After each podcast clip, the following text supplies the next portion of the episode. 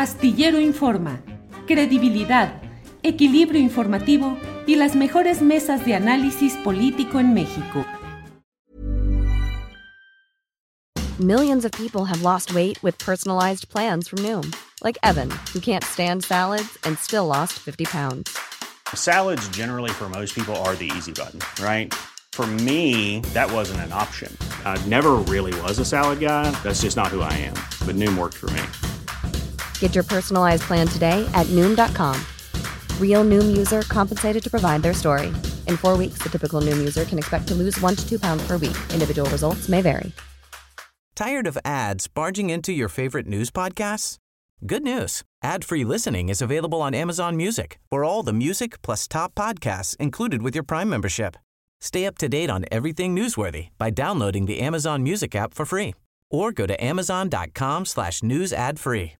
That's amazon.com slash news ad free to catch up on the latest episodes without the ads. Bien, son las 2 de la tarde con 3 minutos, 2 de la tarde con 3 minutos y es la hora de entrar con nuestra mesa de seguridad que hoy va a estar movidita porque hay muchos temas interesantes, relevantes y quién es mejor para hablar de ellos que quienes están ya aquí con nosotros. Están listos para entrar en acción. Guadalupe Correa, buenas tardes, querida Lupita, ¿cómo estás? Hola Julio, muy bien, muy buenas tardes. Eh, un saludo a ti y a mis amigos Víctor Ronquillo y Ricardo Ravelo, que ya los extrañaba muchísimo en la mesa. Igualmente, Guadalupe. Ricardo Ravelo, ¿cómo estás? Buenas tardes. Hola, ¿qué tal Julio? Buenas tardes. Un gusto, como siempre, estar aquí los jueves y también saludo afectuosamente a mis colegas y amigos Guadalupe, Víctor y al auditorio que nos está sintonizando ahora. Víctor Ronquillo, buenas tardes. ¿Cómo estás, Víctor? Bien, contento de estar con ustedes y recién desempacado de las Islas Marías, a donde tuve oportunidad de ir. Por segunda ocasión fui cuando era un penal y ahora fui cuando está transformándose en un centro turístico muy peculiar. Y aquí estamos para darle a la reflexión en torno a los temas de este, de este día, Julio. ¿Qué les parece si le damos la bienvenida a Guadalupe pidiéndole que sea ella quien empiece diciéndonos sus primeras impresiones de esto que nos puede llevar largo rato aquí en la mesa, que es el juicio de Nueva York? Tu lectura, Guadalupe, ¿qué se está, diría, cocinando, qué se está procesando realmente ahí y qué expectativas tienes, Guadalupe?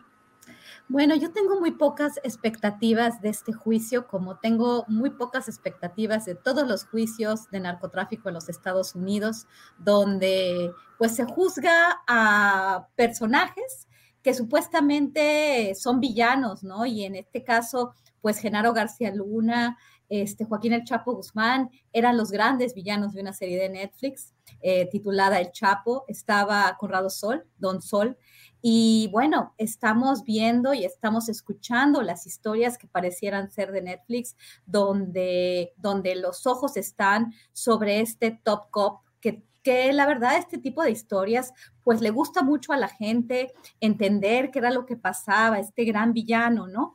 Que bueno, operó todos estos años al margen de la ley, eh, vinculado al cartel de Sinaloa, a, la, facción de los Beltrán Leiva y después simplemente protegió al cartel de Sinaloa, es lo que estamos aprendiendo. Este, finalmente García Luna decide declararse este, inocente y seguir el curso, y seguir el curso del, del, juicio, lo cual este, me parece sorprendente y me parece bueno, pero sin embargo, este, pues todavía no hemos visto ninguna prueba material. A mí me gustaría ver pruebas materiales. Creo que se están repitiendo muchas de las cosas que ya nos habían este, adelantado, ¿no? Algunos de estos ahora testigos cooperantes. Eh, bueno, van a seguir, van a seguir desfilando, ya se dijeron varias cosas, pero bueno, al final, yo como lo he dicho en otros espacios, ¿no? Lo único que me espero es que vaya a suceder lo mismo, que juicios tan importantes recientes como el juicio de Nexium, este, Kid Ranier y el, el juicio este, de Ghislaine Maxwell vinculado a Jeffrey Epstein, dos, dos, eh, dos dos juicios este, de trata de personas a nivel internacional, donde las víctimas de, de, crímenes transnacionales pues quedan en la cárcel un par este, algunos cercanos este, con pequeñas eh, sentencias y finalmente pues toda la maraña, ¿no? De, los, de, lo, de lo que ha pasado con las compañías farmacéuticas, de lo que ha pasado con la distribución de drogas en los Estados Unidos, que es lo que les interesa a los estadounidenses, no se sabe nada. También hay muy poca información muchas veces dentro de México diciendo, claro, García Luna se enriqueció. García, ¿qué, qué, por qué están diciendo? ¿Por qué quieren pruebas?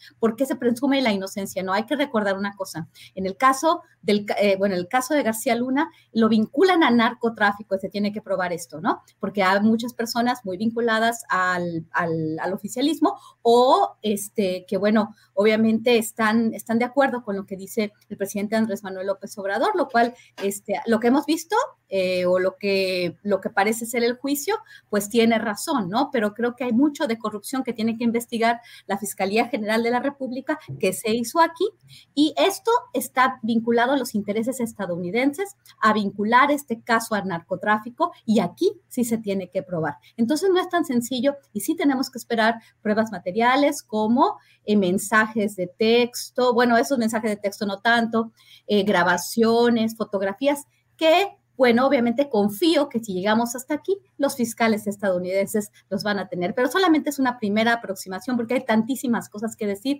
pero yo confío también que mis colegas van a hablar de los detalles y de los testigos cooperantes que han estado hablando en el juicio. Gracias, Guadalupe.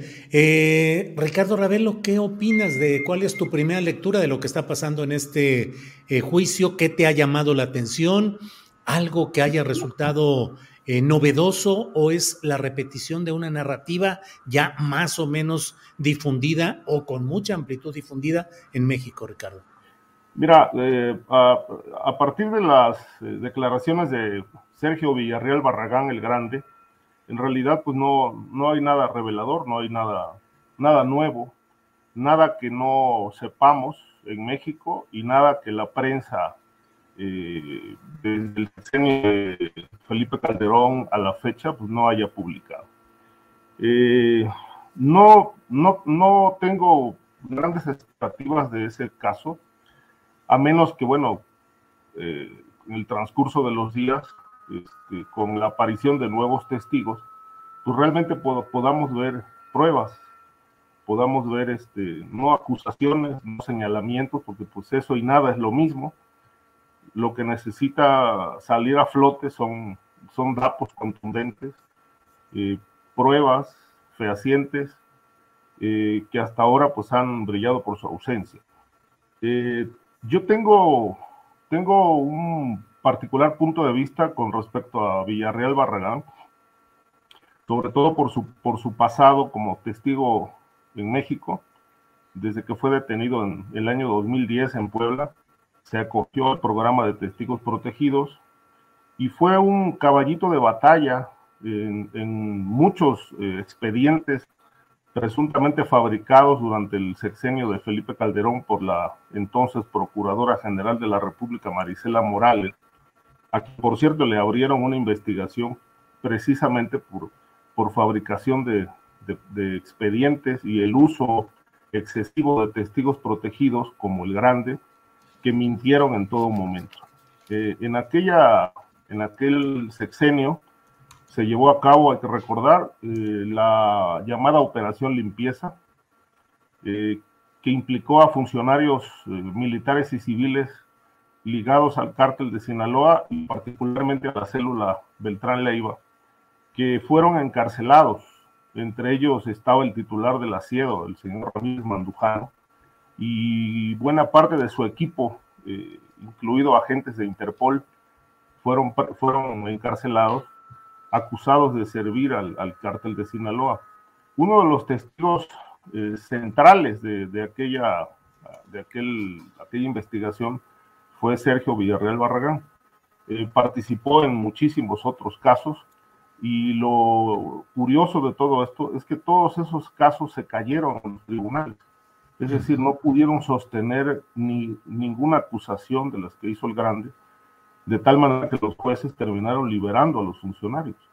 Entonces, pues la calidad de testigo eh, que tiene el grande me parece pues muy menor, porque en México resultó un fiasco su participación en, las investigaciones eh, contra funcionarios públicos Y ahora en el caso de García Luna, pues se vuelve a, a mencionar la entrega de dinero, eh, pero bueno, no hay pruebas, no hay elementos, y creo que el, simple señalamiento, la simple acusación, pues es insuficiente para poder eh, vencer en juicio a García Luna. Bien, Ricardo. Víctor, tu primera lectura, por favor, pero ¿en qué vamos? Pareciera que el ruido inicial, sobre todo el relacionado con las declaraciones del grande de Sergio Villarreal, pues parecieron impactantes, pueden haber impactado al público de Estados Unidos, pero ¿qué tanto se estará avanzando en esto? Tu primera impresión, por favor, Víctor. Bueno, mi primera impresión es que no, no podemos desestimar lo que dice el grande de manera tan sencilla y tampoco podemos desestimar las declaraciones de estos testigos cooperantes, ¿no? A mí me parece que sí, en buena medida, parte de la información que eh, se ha proporcionado en relación al caso, a las declaraciones del grande, pues sí se conocía, pero creo que, como lo dije en otra ocasión, esto nos permite, eh, digámoslo así, eh, problematizar esta realidad, desenredar la maraña, ¿no? Y creo que hay elementos que son por demás interesantes sobre los que valdría la pena regresar.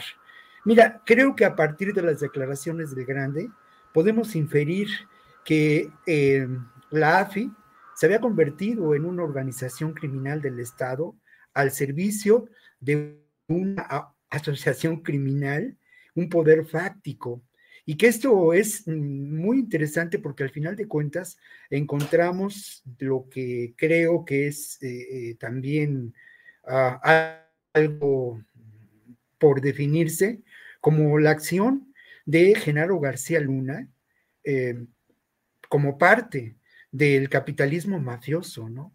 Una expresión clara de cómo operó el neoliberalismo, ¿no? Y cómo esta guerra contra las drogas tiene distintos elementos y como García Luna también fue un instrumento para realizar esta operación de la guerra contra las drogas, financiada, promovida por el complejo militar industrial en Estados Unidos y que tenía como finalidad pues el control territorial y la explotación de recursos naturales.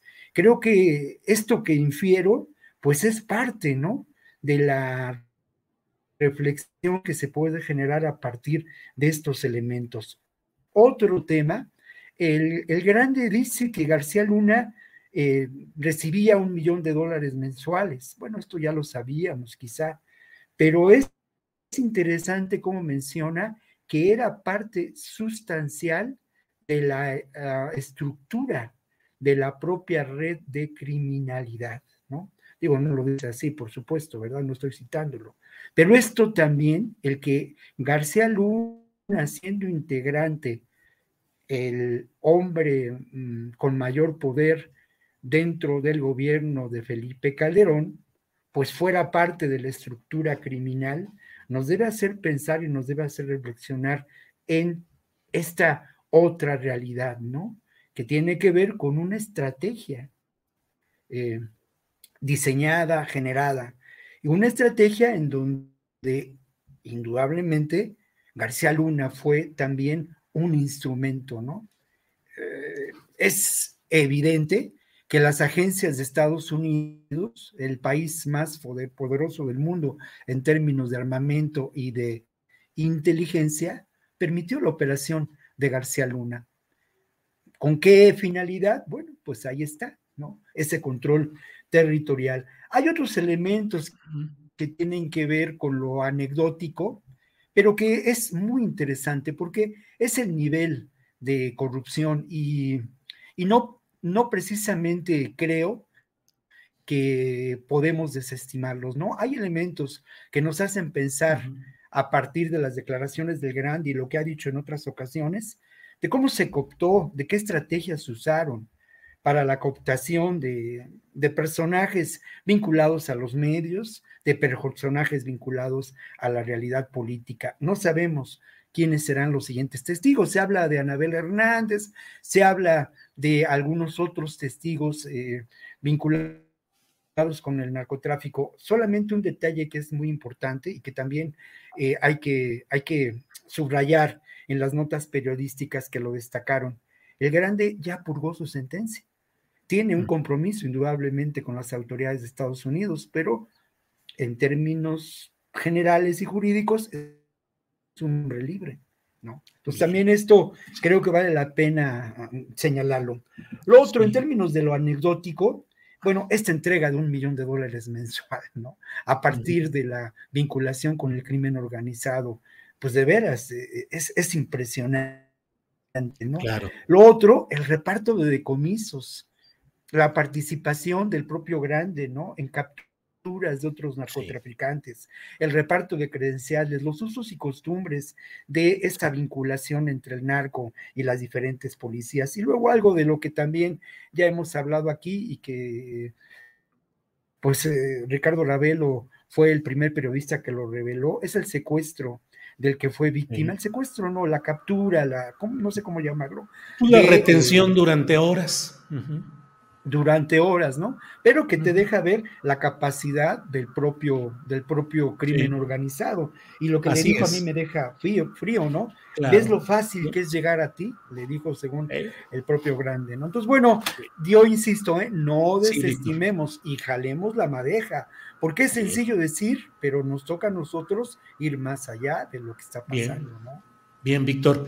Guadalupe, nos... Uh, bueno, digamos, como público, y fíjate, público, público viendo el espectáculo, nos emociona, nos jala, nos mete a la trama todo lo que estamos viendo y estamos viviendo.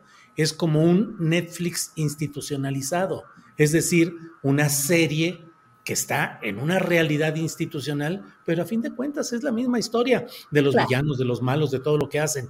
Guadalupe, en el fondo, en el fondo, y saliéndonos de esa sala de exhibición cinematográfica, ¿realmente el gobierno de Estados Unidos quiere cambiar, castigar, corregir ese flujo de tráfico de drogas hacia su país?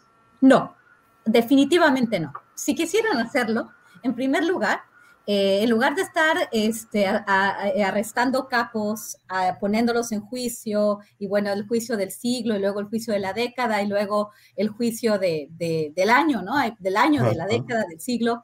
Eh, en lugar de eso, porque hemos visto que en las últimas décadas, desde que el narcotráfico mexicano en los años 80 empezó a ser importante, porque cambiaron las rutas de narcotráfico del Caribe hacia México. Eh, en, este, en este sentido, pues seguimos igual.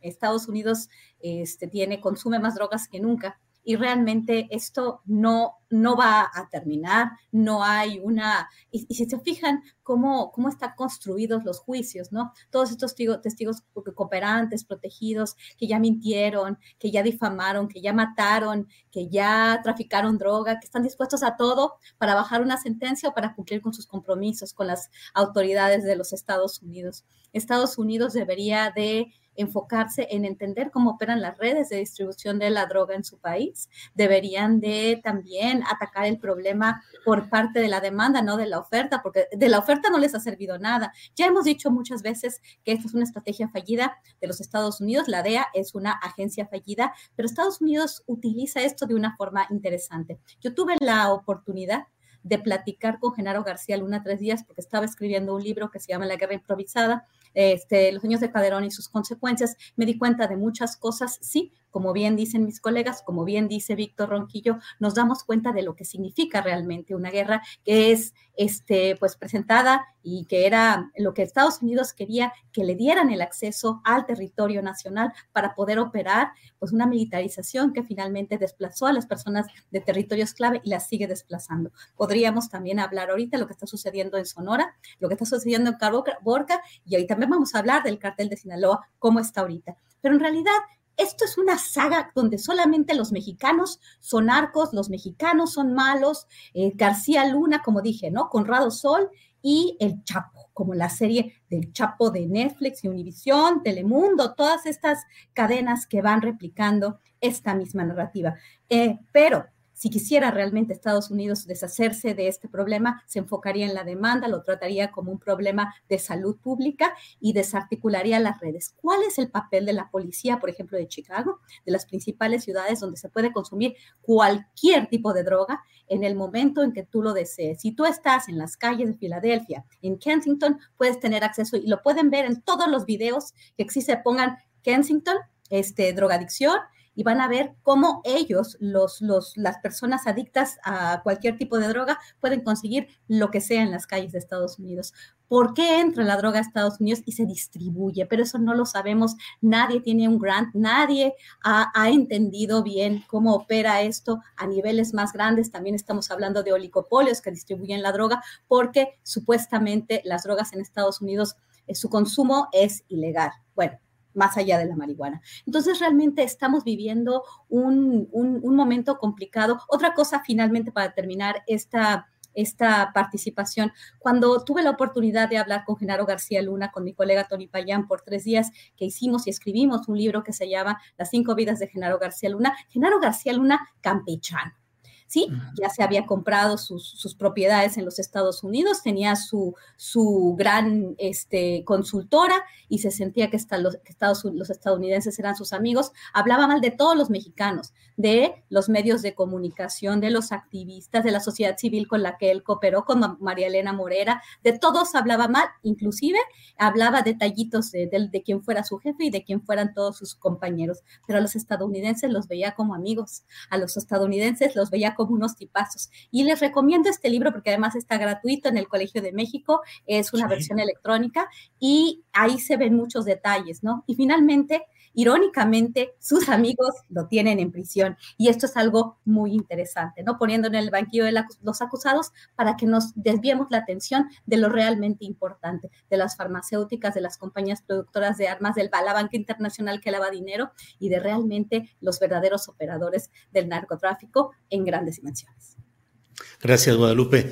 Eh, Ricardo Ravelo, en la discusión cotidiana o en el análisis cotidiano, pareciera que se ha dado un giro y de lo que antes era mm, el señalamiento de que el gobierno de México tenía un pacto con el cártel de Sinaloa y se ponía el saludo del presidente de la República a la mamá del Chapo y las visitas a Badiraguato. Eh, ha venido una evolución en el cual se ha detenido a Ovidio y ahora este colocar en el banquillo, no por decisión del gobierno mexicano, sino del de Estados Unidos, al cártel de Sinaloa en sus relaciones con el exsecretario de Seguridad Pública. ¿Cuál es la realidad hoy? ¿Cómo ves al cártel de Sinaloa, Ricardo? ¿Golpeado? Mm, solo una franja pequeña, entendimientos como luego suceder en el que dejan ciertas áreas vulnerables para negociar que siga lo sustancial de esos cárteles. ¿Crees que hay cambios en la correlación de estos grupos en México? Muchas preguntas, pero tú eres un sabio de estos asuntos, Ricardo. Mm, bueno, yo te podría decir que eh, se podrán encarcelar a los capos, eh, se podrán eh, desmembrar organizaciones criminales, pero lo que no se va a acabar es el negocio. Este, y un ejemplo de esto es Colombia. En Colombia se extraditaron a los principales capos, muchos otros se fueron del país, sin embargo, hoy Colombia sigue siendo uno de los países más eh, fuertes en la exportación de droga al mundo.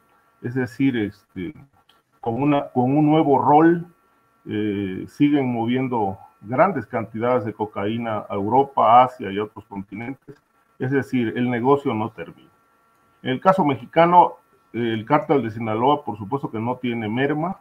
Este, son dos detenciones, hay más de operadores menores, pero digamos de, de, las, de las cabezas importantes, pues está el Chapo Guzmán ya preso en Estados Unidos, está Ovidio ahora encarcelado, eh, pendiente de una extradición por un caso de conspiración en Estados Unidos, pero la organización criminal sigue rodando, sigue de pie. Es decir, eh, mientras no se toquen los, eh, los el, el tema financiero de esa organización criminal, eh, me parece que no será posible que este grupo pueda eh, sufrir porque tiene, tiene, tiene sus dos brazos muy bien eh, este, aceitados, que es la corrupción y, y, el otro que es la generación de violencia, que son dos instrumentos poderosos del crimen organizado.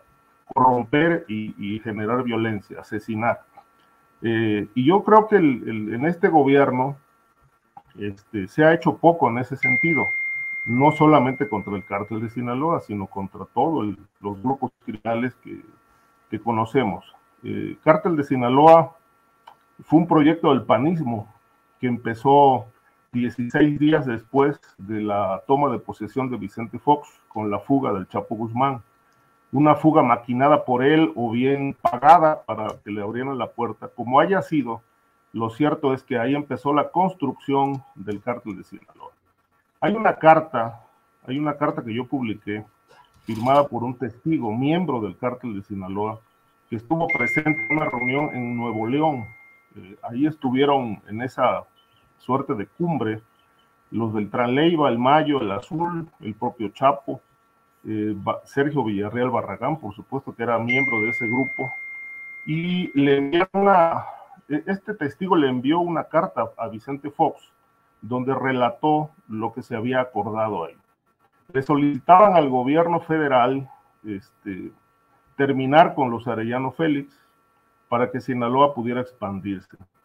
De igual manera le solicitaban a la policía, entonces encabezada por García Luna, que se, que se combatiera el cártel de los Zetas porque le estorbaba Sinaloa para sus planes de crecimiento.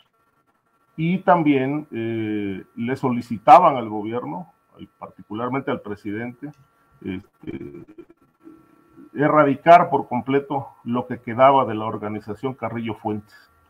Este, todo esto se lo plantearon al gobierno para que, ¿para qué? Para que Sinaloa, de acuerdo con este documento, pudiera eh, extenderse en control y dominio en toda la República Mexicana.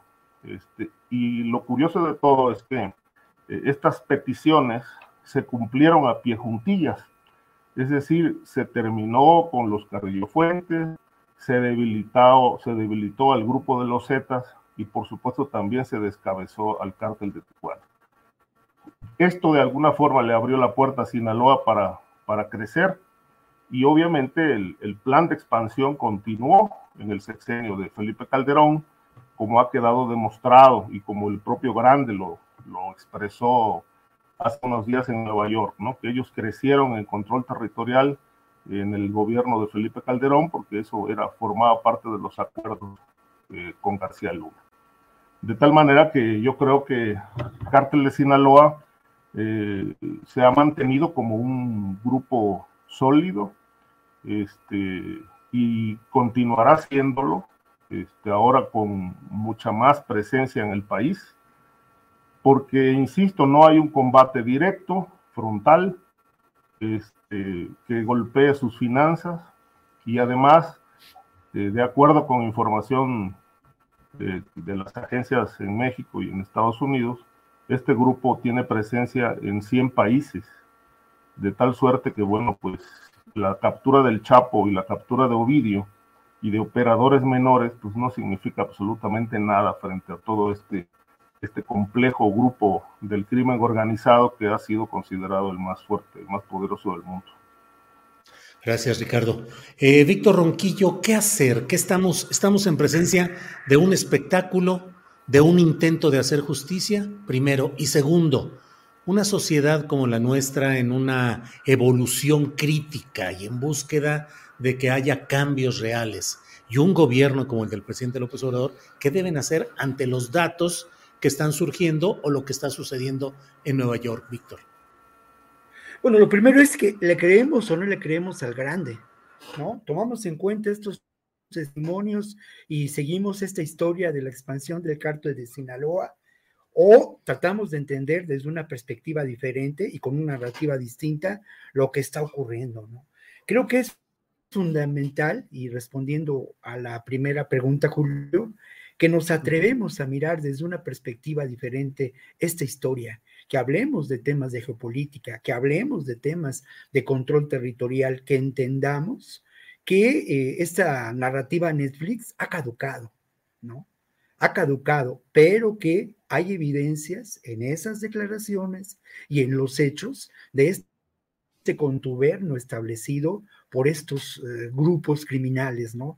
Y hablemos también de realidades diferentes que, que nos llevan a pensar en estas redes de macrocriminalidad que tienen eh, como elemento central a, pues, eh, el narcotráfico, sí, pero también a otros delitos que están vinculados con lo que es ese capitalismo mafioso señalado por diferentes personas o diferentes eh, mm, estudiosos de estos temas, ¿no?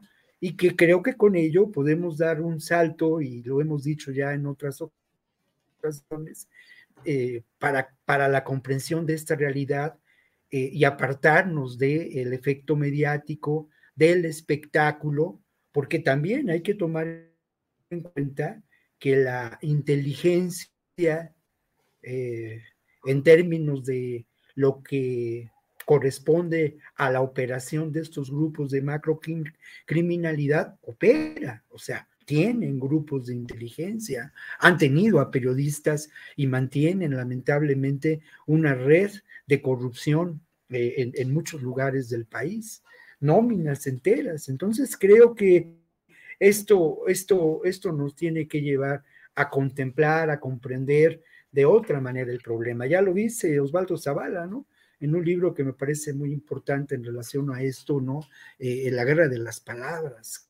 Creo que, creo que esto tiene que ser así. Lo otro, que sin duda forma parte de esta visión diferente de esta realidad, pues tendría que ver con a quién conviene el mantener esta este enemigo del narcotráfico, este enemigo de eh, mm, el crimen organizado como tal, en cuanto a los intereses políticos, en cuanto a las estrategias establecidas desde los sótanos del Pentágono, ¿no? Creo que esto nos puede, es, no es una tarea fácil, ¿no? Porque lo más fácil es quedarnos en el anecdotario, en escuchar lo que dice un personaje, en retomar por aquí, por allá, y en, en, hacer un tramado que parece absolutamente, eh, digámoslo así, verosímil, pero que al final de cuentas es un tramado que procede de una, de una serie de, de filtraciones de información que corresponden a intereses de de ficciones, de falsas verdades, de declaraciones supuestas, de reuniones. Lamentablemente, esto, esto también es parte de lo que está pasando, ¿no? El, impacto mediático de esta realidad lleva a que en estos momentos eh, cada vez más eh, lo que prive es esta versión de la realidad contada desde una perspectiva que conviene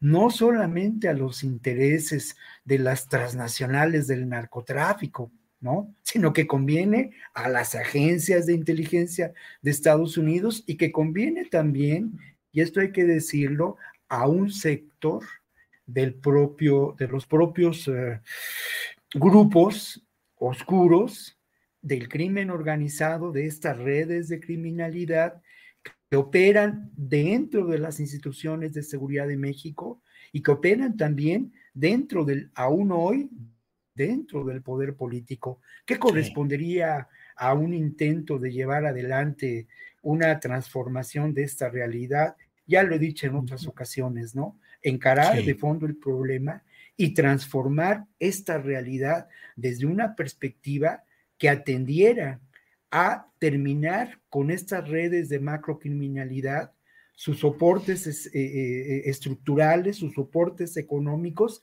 y obviamente enfrentar de una manera distinta. Tired of ads barging into your favorite news podcasts? Good news. Ad-free listening is available on Amazon Music. For all the music plus top podcasts included with your Prime membership. Stay up to date on everything newsworthy by downloading the Amazon Music app for free or go to amazon.com slash news ad free. That's amazon.com slash news ad free to catch up on the latest episodes without the ads. Millions of people have lost weight with personalized plans from Noom, like Evan, who can't stand salads and still lost 50 pounds. Salads, generally, for most people, are the easy button, right? For me, that wasn't an option. I never really was a salad guy. That's just not who I am. But Noom worked for me. Get your personalized plan today at Noom.com. Real Noom user compensated to provide their story.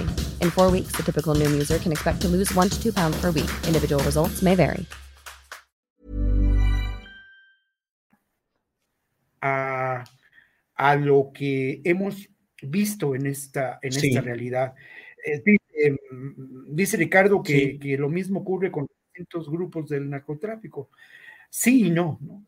Sí y no, porque además la estrategia del actual gobierno es por una parte punitiva, pero por otra parte hay otros elementos de política social que creo que deben tomarse en cuenta. Bien, Víctor.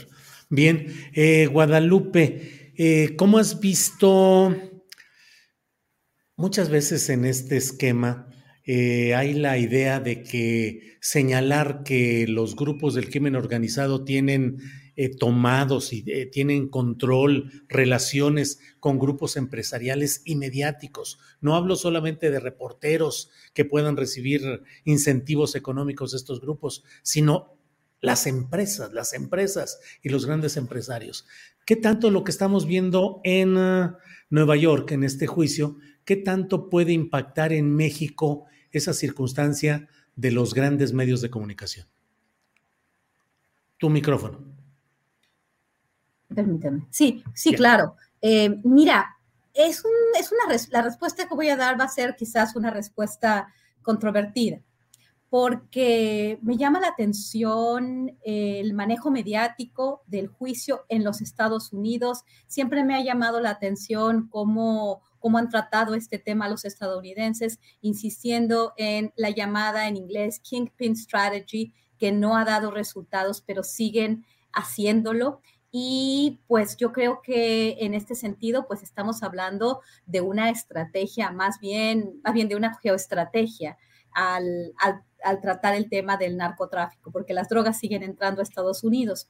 Bueno, en este sentido, eh, la narrativa nos lleva a ver que nadie se salva en México, ¿no? Que el juicio de Genaro García Luna y el juicio que iba a haber contra el general Cienfuegos, que también es algo interesantísimo, porque si no hubiera habido quizás la intermediación del presidente en el último periodo del presidente Donald Trump, yo creo que el general Cienfuegos, el exsecretario de la Defensa Nacional, ya estaría también en Nueva York y además ya hubiera un juicio con los mismos personajes, ¿no? El juez Kogan y todos los demás, este, y muy probablemente los mismos, el grande hubiera estado también ahí este, testificando, ¿no? Guadalupe, ¿cuál hubiera sido más impactante y más uh, proveedor de secretos y compromisos oscuros de los gobiernos? ¿El, del, ¿El caso de el Cienfuegos? Eh, claro, o sea, es el secretario de la Defensa Nacional, las Fuerzas Armadas, es el corazón de la seguridad en México, de la seguridad nacional. Es tan importante lo que, lo que esto implica. Los dos hombres de la seguridad en, lo, en el periodo donde se colaboró mano a mano con los Estados Unidos. El hombre fuerte de la seguridad en México durante el mandato del presidente que declaró la guerra contra las drogas, que se puso un traje de, militar que le quedó grande. Después, el hombre fuerte de la seguridad de General Cienfuegos, el que, el que gastó billones en armamento, billones para los estadounidenses, en armamento de guerra, el que le dio una, este, una condecoración, una, un premio, el William J. Perry Center, por su lucha este, contra el crimen organizado, para que, para que me puedan entender. Los dos muy cercanos a Estados Unidos, los dos sorprendidos, casi lloraban cuando los arrestaron en, en los Estados Unidos, casi lloran. Me, este, de verdad que, que, que, fue una, una cuestión muy, muy compleja. Ellos nunca creyeron, ellos se creían amigos, ellos se creían socios de, de los estadounidenses. ¿Qué, ¿Qué más queda? Estamos, este, los medios de comunicación vinculados con el hombre malvado, y, no digo que no sea malvado, corrupto, ladrón, este, que tenía toda, que, que, tenía tanto presupuesto y que, que se hizo rico y que además este, vinculó a empresas los Weinberg, o sea, todo lo que es también los penales en, los, en, México, los medios de comunicación, inclusive pues todos los gastos que tuvo, que les dio a, a estos periodistas y, la, y la, la, los, los, medios de comunicación mainstream. Todo, de acuerdo a esta narrativa, todo está podrido en México.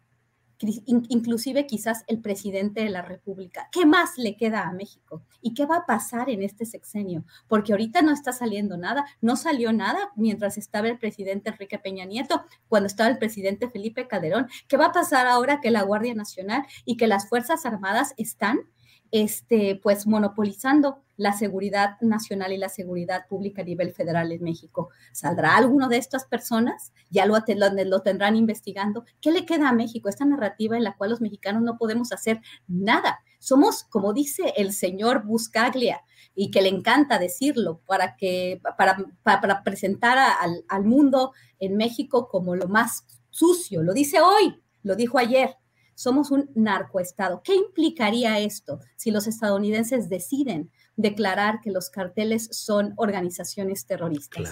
Pues entonces, pues que venga la ONU, que vengan los cascos azules, ¿no? Los cascos azules, ¿qué?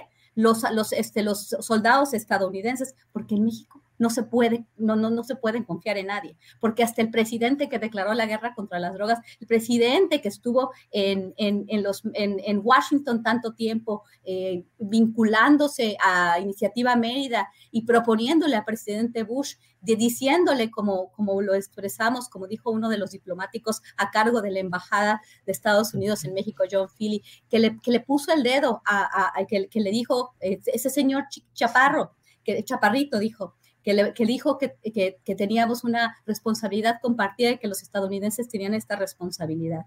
Entonces, Estados Unidos va a decir, estos mexicanitos corruptos, estos mexicanos que nada pueden hacer bien y que están corruptos hasta la médula y además que nos están llevando las drogas a nuestro país y que nuestra este, crisis de fentanilo, primero de los opiáceos, ahora del fentanilo, que obviamente eh, originaron las farmacéuticas, pero de esas nadie habla, es muy peligrosa la narrativa que tenemos ahora y tenemos que cuidar muy bien eh, todo lo que está sucediendo y sí, pedir las pruebas. Eh, a mí no me queda la menor duda que Genaro García Luna se enriqueció de forma ilícita porque sus ingresos no respondían a sus, a sus, a sus gastos y a lo que tuvo, a sus propiedades. Pero ¿por qué Genaro García Luna tenía dinero?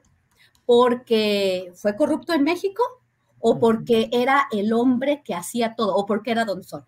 Eso, es, eso es algo que tendríamos que, que, ver y si los testigos protegidos son los únicos que nos están diciendo esto, si, el, si nos vamos a basar, si el juicio se va a basar en una decisión de lo que diga el grande, pues ahí tenemos un problema muy importante por la narrativa que se va a generar. Bien, Guadalupe. Ricardo Ravelo, ¿qué queda? ¿Qué nos queda? Un secretario de la Defensa Nacional que fue librado de un juicio, como fue el general Cienfuegos, un exsecretario de Seguridad Pública, como es Genaro García Luna, en juicio actualmente, una Fiscalía General de la República con una lentitud en México y con un titular que está enfermo y que no se sabe realmente qué sucede ahí. Una Suprema Corte de Justicia de la Nación entrampada no solo en el tema específico de la tesis de licenciatura de Yasmín Esquivel, aunque de ahí haya detonado todo, pero finalmente en una serie de circunstancias complicadas, el INE, en la instancia de organización de las elecciones, también en conflicto. Qué está pasando en México y qué esperanzas podemos tener o de veras todo está de la patada, Ricardo. Es una realidad muy compleja, Julio, pero todo esto que mencionas, pues eh, nos da, nos queda claro que en México todo está por hacerse y que un sexenio no basta para poder llevar a cabo una revolución, una revolución que intentó López Obrador, más en el discurso que, con hechos, eh, porque la corrupción sigue galopante, porque las instituciones están podridas, corruptas, porque no se ha saneado absolutamente nada en estas instituciones que, como él bien dijo hoy, este, gran parte de la Suprema Corte pues, viene del régimen anterior y obviamente están defendiendo sus intereses. Una fiscalía que pues está tan enferma como el propio fiscal, este, avejentada, sin dinámica, corrupta, infiltrada. Eh, y yo creo que pues todo esto tendrá que, tiene que, tiene que tocar fondo, es decir, eh, el país necesita tocar fondo, realmente hundirse en una crisis para poder renacer. Hay que hacerlo todo. Y lamentablemente lo que, está, lo que estamos viendo es cómo está tronando la estructura de poder, este, porque no se ha saneado. Uno de los ejes centrales de una revolución de esta, de esta naturaleza, como se pretendió hacer, pasaba por, por encarcelar a funcionarios corruptos, por desmantelar las redes empresariales que sirven de soporte al crimen y a toda esta gente de la Fiscalía General de la República, del Poder Judicial, incluidos los ministros, pues procesar, llevar a cabo una, una limpieza de todo el aparato. Este, yo no lo veo de otra manera. Es decir, no es un tema de, de solamente enfrentar la violencia este, con militares, ¿no? porque el, el, problema no es solo violencia. Hay algo más grave todavía que se llama la corrupción y esta lamentablemente está intocada, este, de tal suerte que pues eh, ni se combate la corrupción, ni se procesan a los funcionarios como ofreció el presidente. Yo creo que esto está haciendo falta. Por ejemplo, ahí están los datos me parece que son muy reveladores de cómo el huachicol, el huachicoleo aumentó, no obstante que fue uno de los puntos centrales que el presidente eh, ofreció combatir desde el inicio de su administración, y no hay un solo funcionario preso, salvo el general Drawitz, que está en Canadá, pero libre. Este, fuera de ello, no vemos las redes de, de funcionarios de Pemex en la cárcel, este, y el negocio continúa continúa bollante este, ante los ojos de todos este, y no se combate. De tal manera que, bueno, pues si no se hace nada o se hace poco, pues no podemos esperar grandes resultados. Y si algo ha caracterizado en estos cuatro años al gobierno de López Obrador, es que es un gobierno de, más discurso y de más buenas intenciones que de hechos, de acciones, ¿no? las acciones no las vemos, no vemos porque no hay resultados. Los resultados por lo menos que ofreció y que todos esperamos. Entonces yo creo que pues ni pacificación, ni combate al crimen, ni combate a la corrupción, este, aunque él diga que ya no hay corrupción, esto obviamente no es cierto, no es porque lo diga el presidente, pero me parece que miente cuando dice que no hay corrupción. Hay muchísima corrupción, y creo que, que este es el, el, el, corazón, el corazón de un gobierno que no camina, que no da los pasos importantes que ofreció el presidente en campaña y luego lo ha venido reiterando ya como presidente. Entonces es un país enfermo en sus instituciones que no se han saneado, de tal manera que pues frente a esto lo que seguiremos viendo es más crisis, este, más inoperancia, ineficacia y obviamente cero resultados en los puntos centrales que, que más duelen en este país, que es la corrupción, la violencia y el crimen organizado. Gracias, Ricardo. Víctor Ronquillo, en este diagnóstico que aquí en el chat veo que hay muchos comentarios de que nos dicen que somos pesimistas, que son escenarios catastróficos, que qué soluciones aportamos cuando los periodistas no estamos para dar las soluciones, sino los políticos, que son aquellos que son electos para resolver los problemas que denunciaron o señalaron o las propuestas que hicieron. No nos toca a los periodistas ni remotamente ser arquitectos de las soluciones. Pero Víctor Ronquillo, ¿cómo ves todo este panorama? ¿Queda resquicio para la esperanza, se puede remontar esto en lo que queda de este sexenio, todo queda para el sexenio siguiente. ¿Cómo lo ves, Víctor? Mira, creo que, bueno, por una parte creo que nos toca sí hacer diagnósticos de lo que ocurre, ¿no? Pero hacer diagnósticos lo más eh, completos y no negar que tenemos una perspectiva propia, personal, diríamos subjetiva sobre esos diagnósticos, ¿no? Y creo que el diagnóstico que acaba de emitir el doctor Ravelo eh, no es preciso. Creo que hay otros elementos que nos hacen pensar en que las cosas tienden a transformarse, ¿no? Creo que es cierto que llegamos al punto de la crisis, al punto más oscuro, y que lo que estamos viendo es precisamente resultado de ello el gobierno de Peña Nieto fue eh, un episodio, quizá el más negro, de la corrupción galopante en este país.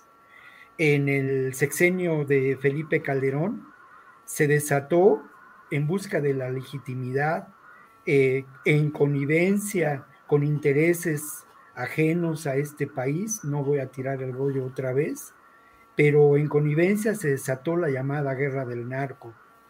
En el caso de Felipe Fox, no solamente se faltó y se dejó de lado una posibilidad de transformación, sino que se continuó el proyecto del propio salinismo. En el caso de Cedillo, se reprimió eh, brutalmente a los movimientos que habían optado en la izquierda por la eh, transformación vía las armas, ¿no? Ni qué decir del propio salinismo.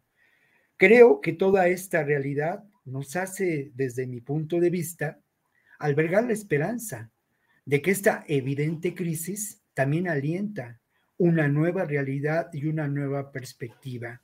Mi lectura y mi diagnóstico pretende mostrar los efectos de esta brutal y terrible realidad, pero me parece que esta brutal y terrible realidad, primero, está en la narrativa, como se dice ahora, de los medios, aún de esos medios incondicionales al poder. No se diga en la narrativa de espacios como el nuestro, que serían impensables si las cosas fueran tan oscuras y tan terribles si no hubiera esperanza. Creo que no corresponde solamente al, ejercicio del, del poder político el transformar este país, que corresponde a todos nosotros en diferentes ámbitos. Pero voy a ir a algunos datos que son importantes y que tienen que ver con, sí, una disminución que desde una perspectiva puede considerarse menor de los homicidios dolosos en este país. Y eh, eso, eso es importante mencionarlo, ¿no? Y también es muy importante mencionar que a pesar de todos los pesares, el discurso, sí el discurso, ha cambiado. Y no encontramos una guerra del narco, sino encontramos un intento de construcción de la paz. Y se ha llegado a medidas quizá extremas, pero urgentes, como la constitución o la construcción de la Guardia Nacional, que no necesariamente lleva al militarismo del país, aunque sí a la urgente necesidad de confrontar a estos espacios. Lo otro que también destaco en términos concretos de estrategia y que es señalar a los municipios donde hay mayor incidencia delictiva y atacar a estos grupos, ¿no? Lamentablemente, todavía las cosas están construyéndose y hay sin duda intereses eh, enormes que confrontan esta realidad, además vinculados con el poder político que participa de la corrupción y con estas redes de criminalidad. Y, por otro lado, con un discurso mediático que eh, nos hace pensar en una defensa sobre estas realidades y en diagnósticos que precisamente inciden en ese, en ese pesimismo para negar cualquier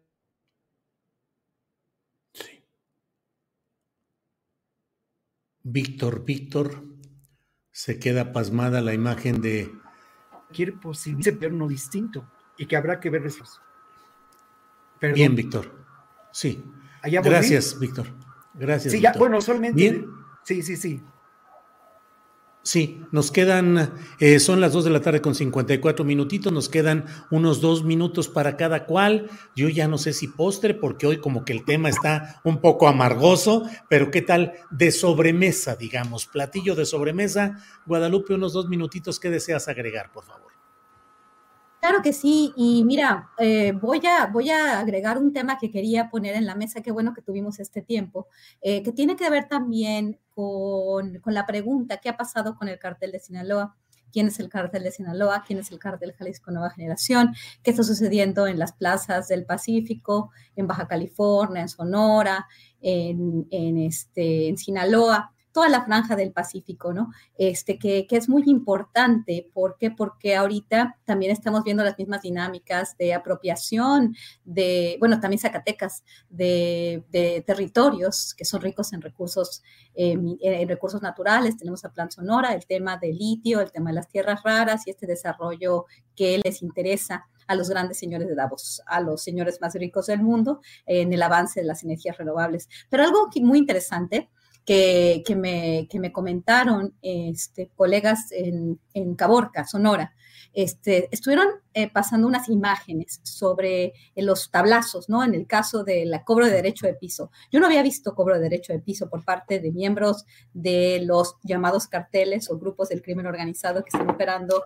en la parte del Pacífico. Me dicen muy buenas fuentes que las personas que fueron tableadas y todo lo que significa eh, lo que es relacionado con los tablazos, que aparentemente tendríamos que investigar mejor porque, bueno, he estado preguntando y han estado preguntando estas personas, tengo que regresar otra vez a Sonora para entender bien las dinámicas del crimen organizado porque yo entendía que no se cobraba piso como llegaron a cobrar los losetas y el cartel del Golfo en la parte noreste y en la parte del Golfo.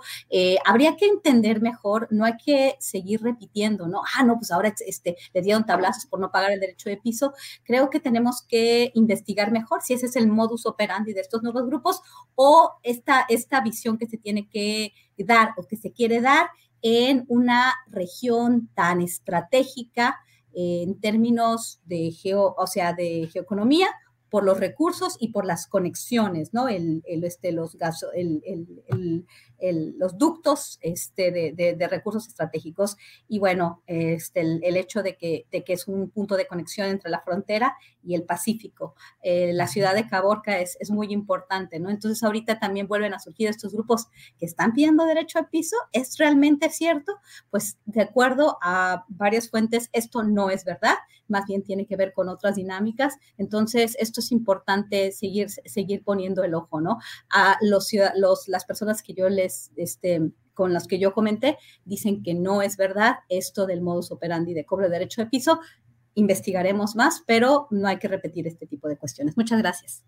Gracias a ti, Guadalupe. Eh, Ricardo Ravelo, sobremesa, lo que quieras agregar, por favor. Sí, este, Julio, mira, yo en realidad me llamó mucho la atención el hecho de que en este juicio contra García Luna no haya sido llevado como digo Javier Herrera Valle. Este, Javier Herrera Valles fue, si no mal recuerdo, de los primeros que empezó a denunciar la corrupción de García Luna en la Secretaría de Seguridad Pública. Fue el primero que le envió cartas a Felipe Calderón como presidente, donde le puso en sus manos datos, evidencias, hechos de cómo se estaba haciendo de la guerra algo así como una simulación porque en realidad no se estaba combatiendo nada. Y también eh, cómo eh, dentro de la propia Secretaría eh, estaban dándole más oportunidad a policías novatos sin experiencia y quitando los cuadros que según él sí eran útiles para llevar a cabo una pues una labor de combate al, al crimen organizado. Todo esto lo desmanteló García Luna, según Herrera Valles, para para ir construyendo el proyecto de proteger al cártel de Sinaloa. De tal manera que, bueno, este, me llamó mucho la atención que él no esté ahí en esa lista de testigos para pues, dar a conocer, para señalar lo que conoció en su momento como funcionario, como policía de la, de la, de la, Secretaría de Seguridad Pública y cómo el grupo de, de García Luna pues empezó a operar este, con redes, con complicidades, pues toda esta protección a Sinaloa que pues hoy conocemos. Es una ausencia que yo creo que sí pesa bastante porque, porque Herrera Valle sí conoció, conoció este intríngulis, conoció el monstruo por dentro y además lo padeció porque pues precisamente por denunciar lo que, lo que sabía fue encarcelado injustamente. Bien, Ricardo, gracias. Eh, Víctor Ronquillo, para cerrar, por favor, sobre mesa, postrecito, como le queramos llamar. Dos minutitos, Víctor. Bueno, dos minutitos y muy rápido. Mire, creo que hace falta ir a otro tipo de reflexiones, lo he hecho en distintos momentos en este programa, que, tendemos que, que tenemos que entender estas realidades desde una perspectiva distinta, ¿no? Y bueno, pues eh, eso me parece clave y por eso me atrevo a, promover con todas las palabras el programa que se presenta hoy en, en, Capital 21, un, un, episodio del programa que hago ahí semanalmente que se llama A Fondo y en donde realizamos una reflexión desde la perspectiva académica quizá, eh, filosófica también, con María José Rodríguez Rejas, autora de un libro importantísimo sobre la, el proceso de securitización en América Latina, de acuerdo a los intereses de estas transnacionales, de estos grupos pertenecientes a, a este complejo militar industrial en Estados Unidos, de control territorial, y con Dante Aragón, compañero profesor de la Universidad Iberoamericana, ¿no? En donde hablamos de lo que puede representar el neoliberalismo, el discurso político, el discurso mediático, y una entrevista con Osvaldo Zavala, precisamente en torno a cómo se ve esta realidad del juicio de García Luna, ¿no? Y en suma, creo, que la conclusión, a las conclusiones a, a las que nos acercamos, tienen que ver precisamente con ello, ¿no?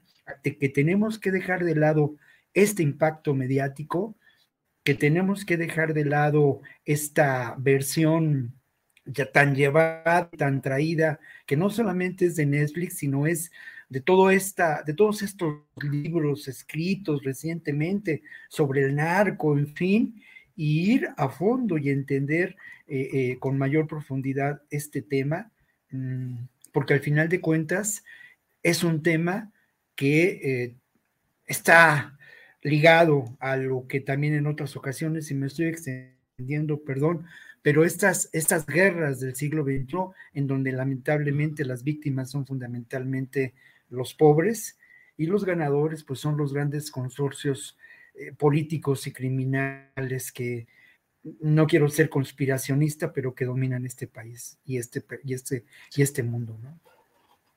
Bien, pues eh, Guadalupe, Ricardo, Víctor, de verdad que siempre es un orgullo profesional y periodístico el contar con sus opiniones libres, fundadas, críticas, como hombres y mujer libre, que creo que es lo que necesitamos hacer, discutir, analizar con profundidad y siempre me da mucho gusto el escucharlos y aprender de ustedes. Así es que, Guadalupe, gracias y buenas tardes.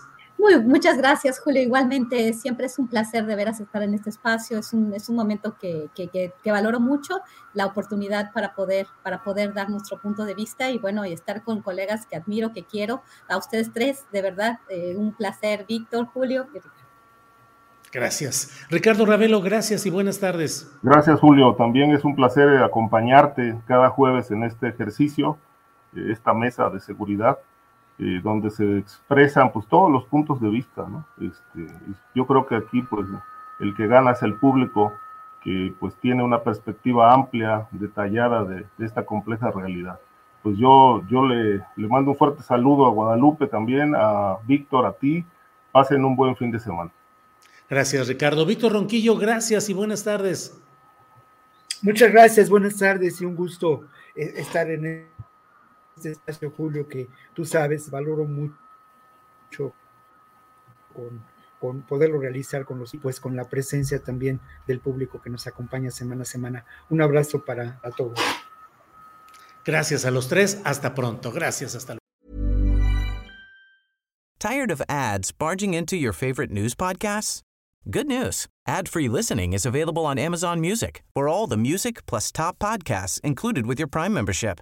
Stay up to date on everything newsworthy by downloading the Amazon Music app for free or go to amazon.com slash news ad free. That's amazon.com slash news ad free to catch up on the latest episodes without the ads. ¿No te encantaría tener 100 dólares extra en tu bolsillo? Haz que un experto bilingüe de TurboTax declare tus impuestos para el 31 de marzo y obtén 100 dólares de vuelta al instante. Porque no importa cuáles hayan sido tus logros del año pasado, TurboTax hace que cuenten Obtén 100 dólares de vuelta y tus impuestos con 100% de precisión, solo con Intuit TurboTax. Debes declarar para el 31 de marzo. Crédito solo aplicable al costo de la presentación federal con Turbo Tax Full Service. Oferta sujeta a cambios o cancelación en cualquier momento. Para que te enteres del próximo noticiero, suscríbete y dale follow en Apple, Spotify, Amazon Music, Google o donde sea que escuches podcast. Te invitamos a visitar nuestra página julioastillero.com.